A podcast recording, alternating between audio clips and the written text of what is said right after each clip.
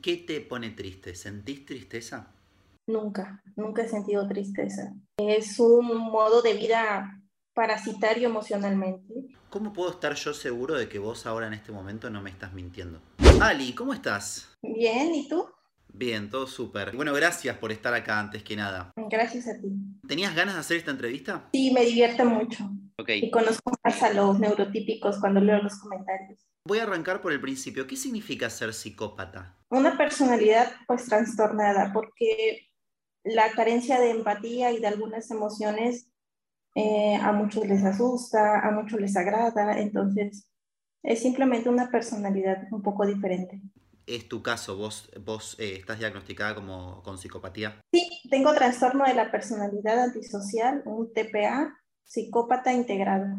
Perfecto. ¿Y cuándo te lo diagnosticaron? Eh, empezó a la edad de los cinco años cuando mis maestros recomendaban a mis padres que yo fuera un psicólogo.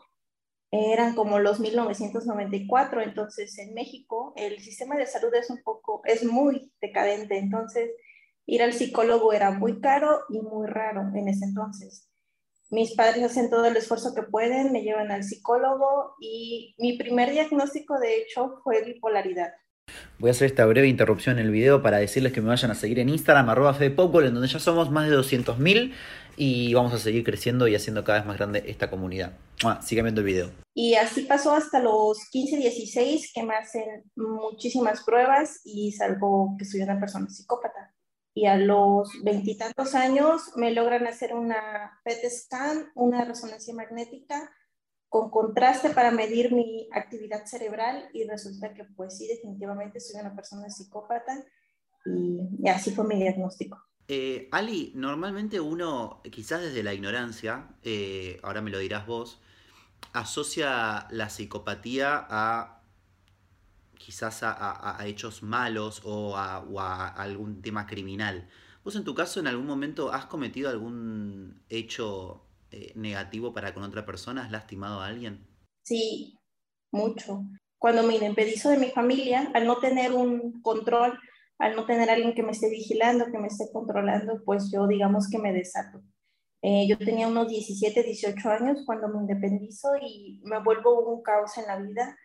Ahora no me siento orgullosa de eso, o sea, he ido a terapia, he trabajado mucho en mi personalidad y puedo decir que fui, bueno, es una personalidad muy impulsiva, con ganas de siempre estar este, molestando a alguien más para ser feliz, dependo de la felicidad de alguien más para obtener lo que quiero. Entonces, aunque Hollywood lo ha hecho como algo muy sangriento realmente, o sea, si tú ves una película donde ponen a un psicópata, siempre es un asesino. Ajá, en ese sentido está un poco manchado, ¿no? El, el nombre psicópata, la personalidad. Sí he hecho daño, pero pues no he cometido algo tan, tan delictuoso aún. Espero nunca cometerlo. Eh, pero hoy en día vos te considerás una persona peligrosa. Mm, Bueno, yo creo que dependiendo de las circunstancias, pues cualquier persona podría ser peligrosa, no simplemente por ser psicópata. Hoy en día creo que lo estoy intentando, me estoy esforzando por no serlo y, y no, me considero una persona con una vida muy tranquila, muy normal. Ali, ¿vos mentís? A veces, cuando me conviene. No, no todos los días, no siempre, solo cuando necesito algo y si sé que con la verdad esa persona no va a ceder, pues más que mentir, manipulo. O sea, mm, mentir no tanto, pero la manipulación sí, el chantaje, ¿Y hoy, hoy te arrepentís de haber hecho eso? no. O sé que estuvo mal, pero no me arrepiento. ¿Tenés amigos, Ali, hoy? ¿No? No, no tengo a nadie, a nadie. Soy una persona muy solitaria, no me gusta la gente. Si tengo que ir a una reunión es meramente por ir a depredar un poco o porque estoy muy aburrida y quiero divertirme en el sentido de ir a molestar gente, pero ahora ya no lo hago, o sea, prefiero quedarme en casa o hacer otras actividades enfocadas en mí, pero no me gusta la gente, entonces no me gustan los amigos. Eh, ¿te seguís teniendo contacto con alguien de tu familia, por ejemplo? Con una hermana a veces, a veces nos escribimos, con mi demás familia, eh, no, no sé.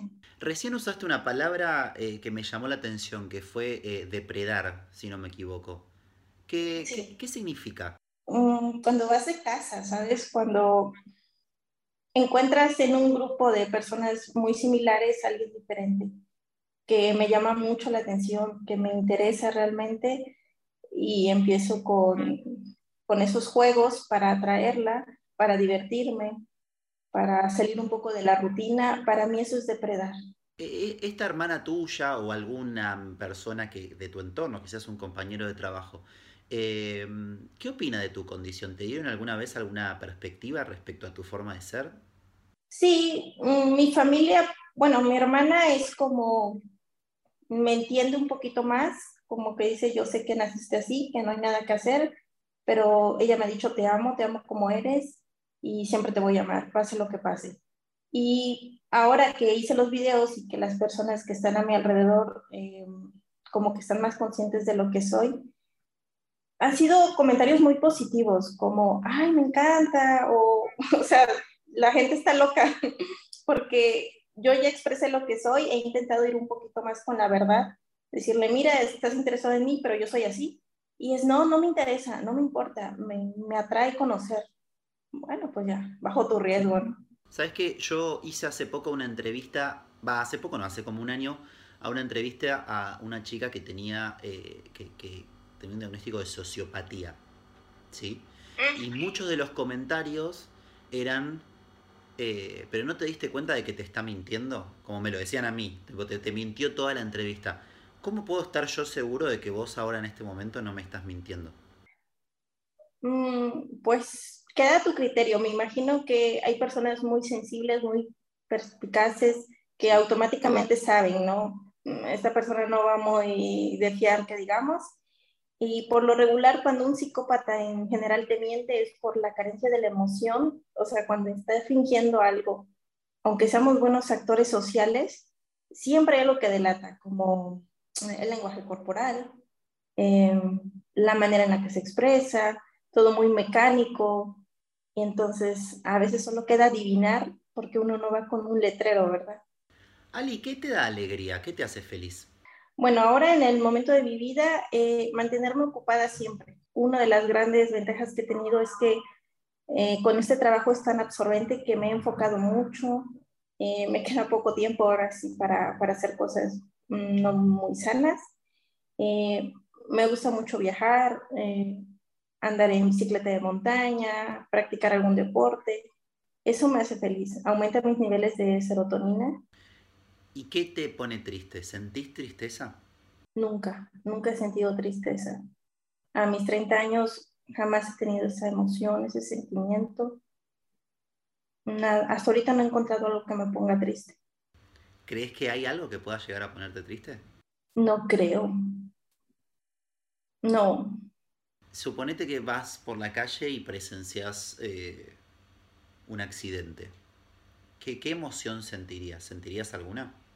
Mm, no, igual con mi trabajo veo tantos accidentes y reparo tantos cuerpos que me han hecho de alguna forma más insensible. Yo soy médico cirujano. Vos operás, digamos. Sí. ¿Puede afectarte tu, la condición a tu trabajo? No, al contrario, creo que me da mucha ventaja sobre algunas personas.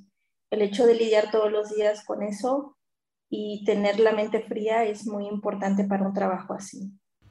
¿Tenés algún recuerdo de así algo, eh, algo malo que hayas hecho para con otra persona, con algún quizás amigo amiga o un familiar? Una vez fingí cáncer en mi primer carrera porque ya me había aburrido. Entonces no quería ir a las, a las clases presenciales y le dije a mi maestra que tenía cáncer y lloré mucho y ella me dijo, no, no te entiendo, presenté solamente el examen final. Y solo lo hice pues para salvarme de ir a clases. Es, eso ahora sé que es malo, ¿no? Claro, fue una forma de manipulación, digamos. ¿Qué recomendación le darías a una persona que quizás reconoce algunas características como la que vos estás dando en sí mismo o en otro? Mm, si es tu pareja, eh, aléjate, aléjate porque aunque le digas algo no le va a importar, no le va a interesar. va a fingir que le importa, va a decir voy a cambiar, y eso nunca sucede de todo completo. Entonces, lo más sano es irte ahora que puedes, que no estés tan metida en este círculo vicioso, porque se vuelve algo tan, tan mal, tan enfermo, tan tóxico. Si eres una persona que reconoce algunos rasgos psicopáticos en ti, pues acude a un buen profesional, alguien que no solamente diga, pues con medicamentos y, y ya, ¿no? Alguien que realmente le interese, eh, aunque sea un poco más la inversión económica, es muy importante la salud mental, entonces acude con un profesionista. Y si es un familiar, aunque diga, es que a la familia se le tiene que querer todo el tiempo, no si te está haciendo daño. Igual hay que tomar distancia de personas como, como yo. ¿Tuviste, ¿Estuviste en pareja alguna vez? Oh, sí. ¿Y, y los motivos por los cuales esas parejas se, se disolvieron en el tiempo tenían que ver con esta característica tuya? Siempre los boté yo, como ya me aburrían, ya obtenía lo que quería de ellos, ya está, ¿para qué lo quiero ahí? Entonces simplemente hacía algo para que se fueran y yo quedara como la buena y ellos como los malos, los locos. Como una de las cosas más peculiares que tiene este trastorno es que tú siempre vas a tener la culpa, yo nunca. Entonces yo lo que hacía es que hice esto porque tú me orillaste, tú me estás haciendo daño. Y, y, y por eso los, los votaba, o sea, que se fueran ya, ya no me servían, ya había obtenido lo que quería. O sea, e, es como si vieras quizás los vínculos de, desde un punto de vista transaccional, es decir, vos me servís mientras me puedas dar algo y yo te voy a dar eh, algo a cambio, pero mientras vos me sirvas. Exacto. Es un modo de vida parasitario emocionalmente y, por ejemplo, andaba con un chico que tenía mucho dinero y me convenía en ese momento y lo usaba, eh, tomaba su dinero, llegué a robarle. Eh, y cuando ya obtuve lo que quería, tenía la cantidad necesaria, simplemente era como, no vuelves a saber de mí, ya está. Y él, aunque me buscara o algo, nunca daba una dirección, o sea, siempre jugué con él de esa manera porque yo quería el, eh, lo económico. Hubo otros que yo quería un estatus dentro de algún lugar y lo usaba para eso. Lo obtenía y ya no me sirve.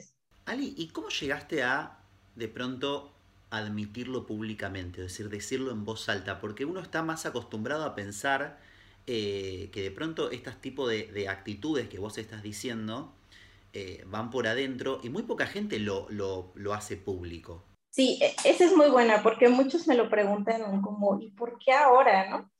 Eh, tiene que ver mucho primero con la terapia. Han sido como tres años de terapia donde he mm, trabajado mucho la empatía. Nunca la voy a tener por completo, pero he colocado en mi cerebro en aprender un poco más de las personas y ser un poquito más empática, construir algo que no tengo, pero eso me ha ayudado.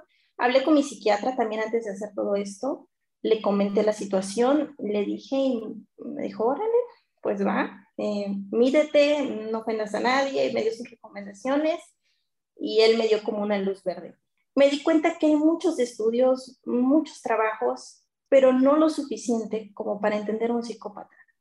Realmente, o sea, es admirable el esfuerzo que han hecho, pero a veces dices, yo no cumplo con todos los criterios, o sea, dices, mm, no está del todo escrito y dije, bueno, ahora que el mundo está globalizado, hay más este, redes sociales, pues es justo que muchas personas que tienen otra personalidad, pues abrieran un poquito lo que son ellos para que otras personas puedan estudiar, puedan conocer, puedan aprender. ¿Hay algo que te gustaría decir que yo no te haya preguntado? No, ha estado bien. ¿Sí? ¿Te gustó? ¿La entrevista te sentiste cómoda? Sí, sí. ¿Tú? Súper. He conversado anteriormente con personas eh, con características similares a las que describís, entonces quizás ya he ganado cierta experiencia eh, en el tema, pero a mí siempre me resulta muy interesante también entender las mentes que funcionan diferentes a la de uno. Quiero agradecerle a Lady Daga, que es una youtuber que fue la quien me facilitó tu contacto. Y obviamente quiero agradecerte a vos por estar acá, por, por estar en mi formato Gracias, me gustan mucho tus videos, son muy educativos. Muchas gracias, Ali. A todos los que nos están mirando les digo que se pueden suscribir al canal, pueden ir a seguirme en Instagram, Twitter, TikTok y todas las redes sociales en las que estoy. Y pueden además, si quieren, donarme un cafecito, que voy a dejar el enlace en la descripción, y me ayudan a que podamos seguir realizando este formato de manera independiente. Ali, muchas, muchas gracias. De nada, igual. No.